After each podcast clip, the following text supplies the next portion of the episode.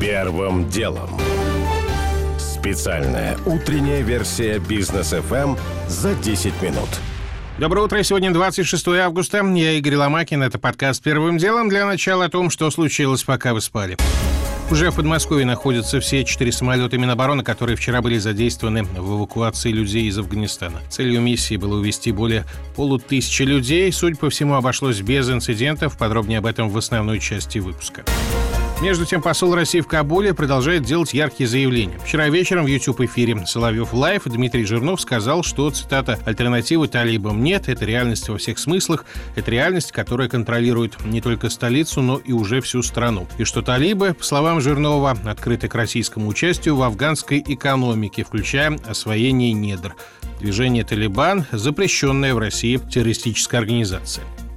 МВД увеличило до полутора миллионов рублей вознаграждение за информацию об Александре Мавриде. Это гражданин Молдавии, который три недели назад сбежал из следственного изолятора в Истре вместе с четырьмя другими арестованными. И единственный до сих пор остается в бегах. Мавриди обвиняется в убийстве владельца заводов «Мясная империя» и «Озерецкие колбасы» Владимира Маругова, а также в других преступлениях. В России образовался дефицит раствора метатрексата. Это лекарство от артрита, которое входит в перечень жизненно необходимых лекарств. Как пишут ведомости со ссылкой на Российскую ревматологическую ассоциацию, этот препарат от швейцарской компании Sandoz начал пропадать из аптек в августе. Между тем, его в стране пожизненно должны принимать до 2,5 миллионов пациентов. Перерыв в лечении может привести к серьезным обострениям. Футбольная Россия продолжает падение. Этой ночью наша страна снизилась в рейтинге УЕФА на десятое место, уступив девятую позицию Австрии. Чем выше рейтинг, тем больше команд страна может выставлять в Еврокубках. Россию в текущем сезоне представят петербургский «Зенит», Лига чемпионов, а также московский «Локомотив» и «Спартак», Лига Европы. Между тем, из Еврокубков уже выбыли «Рубин» и «Сочи». Они не сумели пройти квалификацию Лиги конференций. Первым делом. К основным темам. В России в течение ночи и раннего утра сегодня возвращались все четыре военно-транспортных самолета, направленных ранее Минобороны для эвакуации людей из Афганистана. Миссия началась сутки назад по поручению президента. Забрать планировалось более полутысячи граждан России, других стран УДКБ и Украины. Прибывших на аэродром Чкаловский под Москвой по свидетельству журналиста РИА Новости встретила команда в защитных костюмах, которая обрабатывала всех спускавшихся по трапу дезинфицирующим раствором с головы ног. Затем людей отправили проходить погранконтроль. Как рассказывал накануне нам спецкор «Комсомольской правды» Александр Коц, операцию в Кабуле удалось провести организованно без давки и прорывов отцеплений. Сама эвакуация проходит штатно, то есть людей распределили по автобусам, их привезли на аэродром прямо на взлетное поле, распределили по самолетам, и после того, как они прошли контроль, который устроили российские военные, они все попали на борт. Выехали с аэродрома, когда еще продолжалась посадка, проехали по Кабулу до российского посольства, причем колонна шла в сопровождении джипов талибов, одна в голове колонны, вторая замыкающая машина, то есть они таким образом говорят о том, что обеспечивают безопасность российских дипломатов, которые участвовали в этой эвакуации. Не исключено, что эти рейсы в Кабул и обратно не последние, по крайней мере в центре диаспора Афганистана утверждают, что согласовали эвакуацию примерно тысячи афганских граждан, в том числе людей с российскими визами, видами на жительство и разрешениями на работу в России, а также студентов, которые учатся в российских вузах, но остались в Афганистане из-за пандемии.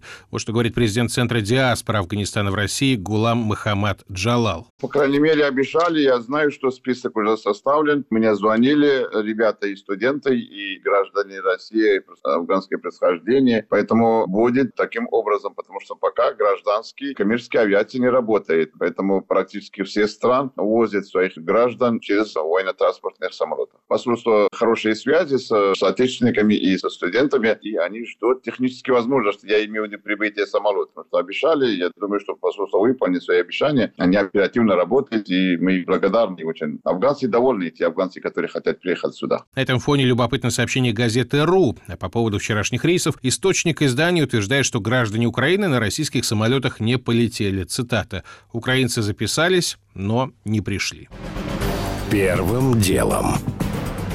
Россияне стали намного чаще брать микрозаймы. Как посчитали в компании микрофинансирования и развития за первые полугодие этого года, микрофинансовые организации выдали 12 миллионам граждан почти 200 миллиардов рублей. Число людей с активными займами в МФО за полгода выросло на четверть, или на 2 миллиона 260 тысяч, и достигло почти 12 миллионов человек. Иначе говоря, микрокредит сейчас висит почти на 16% экономически активного населения. К чему все это приведет, мы спросили главного экономиста ПФ «Капитал» Евгения Надоршина. Он объясняет происходящее восстановлением потребительского спроса. Люди вообще стали брать много кредитов, в том числе на жилье. И, возможно, например, кому-то с ипотекой не хватило и добирали в том числе и микрозаймами, почему же нет? Как бы если ты готов принимать на себя высокие уровни риска, принципиально, наверное, это уже не имеет разницы, если тебе кажется, что все должно выгореть. Это раз. Второе, просто восстановление потребления, когда, собственно, из каждого приемника, стиральной машинки тебе рассказывают о том, как шикарно растет экономика, и как все быстро восстанавливается и выходит на докризисные уровни, то, естественно, люди часто это проецируют и на свои будущие доходы, уровни благосостояния. А если, как я полагаю, сейчас уже вот в третьем квартале темпы восстановления будут стремительно замедляться, ну и радужным ожиданием тех, кто брал активно кредиты, начиная от ипотеки, заканчивая вот микрокредитами, их ожиданиям не суждено будет оправдаться, то, конечно, проблемы будут в виде неплатежей, в виде дополнительных сложностей. У банковского сектора, очевидно. Ранее на этой неделе свое исследование обнародовала компания Kiwi Business. Так вот, по ее данным, в первом полугодии этого года россияне направили на погашение микрозаймов на треть средств больше, чем за аналогичный период прошлого года. Средняя сумма погашения составила 6661 рубль. Первым делом. Дмитрий Песков прокомментировал решение Минюста в отношении телеканала «Дождь», который объявлен СМИ иностранным агентом. Представитель Кремля не видит в этой истории выборочного применения закона об иноагентах, однако если в нем в ходе общения с Минюстом будут выявлены непонятные места, их предстоит прояснить, добавил Песков. Что могут значить эти слова? Об этом сегодня Георгий Буфт. Скорее всего, власти не станут спешить с принятием поправок, смягчающих закон и приближающих его действие к здравому смыслу, ослабляя ощущение абсурда. Более вероятным вариантом могло бы стать просто урезание шага, избавление темпа в процессе умножения иноагентов. Каковое клеймо у некоторых вызывает неприятные ассоциации то ли с желтой звездой Давида, то ли с клеймом враг народа в варианте лайт. И уж, конечно, данный закон не будет отменен в обозримом будущем, хотя бы потому, что в свое время формальным поводом для его принятия стало объявление иноагентом телекомпании RT Америка в Соединенных Штатах. И без того, чтобы российские государственные и прочие СМИ перестали притеснять на Западе, пусть даже считая их пропагандистскими, дело к серьезным послаблениям в нашем законе не сдвинется. Он останется частью информационной и прочих войн с Западом. А такие войны всегда подразумевают, что, как саркастически шутят, немножечко будут бомбить Воронеж. Георгий Буфт. Первым делом. Владимир Путин вчера подписал распоряжение, согласно которому в России уже с 1 сентября останется единственный, или, если угодно, единый для всех, оператор букмекерских ставок. Это компания «Мобильная карта». Ее задача – аккумулировать все отчисления букмекеров, а потом направлять их на развитие всех видов спорта, в том числе не слишком популярных у болельщиков. До сих пор букмекеры сами заключали договоры со спортивными федерациями и профессиональными лигами и предпочитали футбол и хоккей. Теперь же что-то будет доставаться и плаванию с фехтованием. В каких пропорциях будут отчисления разным спортивным организациям, вопрос, видимо, пока только решается, но сам размер пирога немалый. По крайней мере, в прошлом году объем рынка легальных ставок составлял триллион с лишним рублей. Рядового клиента букмекерских контор на введение никак не затронет, а вот на рынке реформа уже отражается. В частности, до исторического минимума вчера ввалились бумаги Киви. Вот что рассказывает эксперт Академии управления финансами и инвестициями Алексей Кричевский. Это контроль за средствами, которые проходят через букмекеров. С 2015 года у нас мобильная карта является одним из операторов. До 1 сентября вторым будет являться компания Kiwi, которая уже отреагировала тем, что этот статус она потеряет достаточно серьезным падением акций. То есть на московской бирже они упали на 7%, на NASDAQ они упали на 7,5%. То есть фактически Kiwi теряет достаточно большую часть своей прибыли. Другое дело, что здесь может возникнуть конфликт интересов, потому что ряд учредителей букмекерских компаний входят и, собственно, учредители этой самой мобильной карты. И как уже будет решаться вот этот вопрос, это достаточно серьезная история, которая наверняка будет продолжаться дальше. Что касается мобильной карты, то, согласно данным на сайте ЦБ, она находится во владении миноритарных участников. Крупнейшие доли принадлежат предпринимателям Ольге Журавской 16,5% и Игорю Авдееву 11% с четвертью.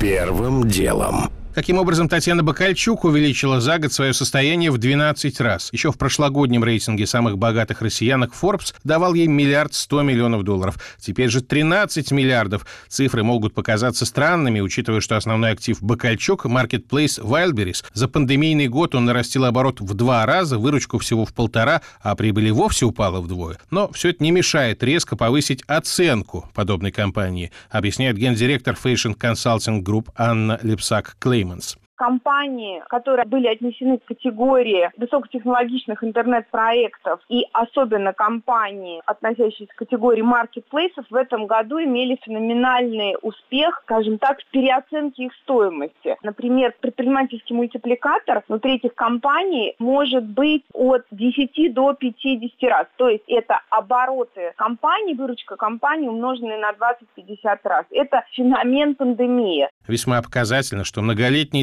лидер в списке самых богатых россиянок Елена Батурина теперь только вторая. У нее, по оценке Forbes, состояние практически не меняется. Все тот же миллиард с лишним долларов. Первым делом.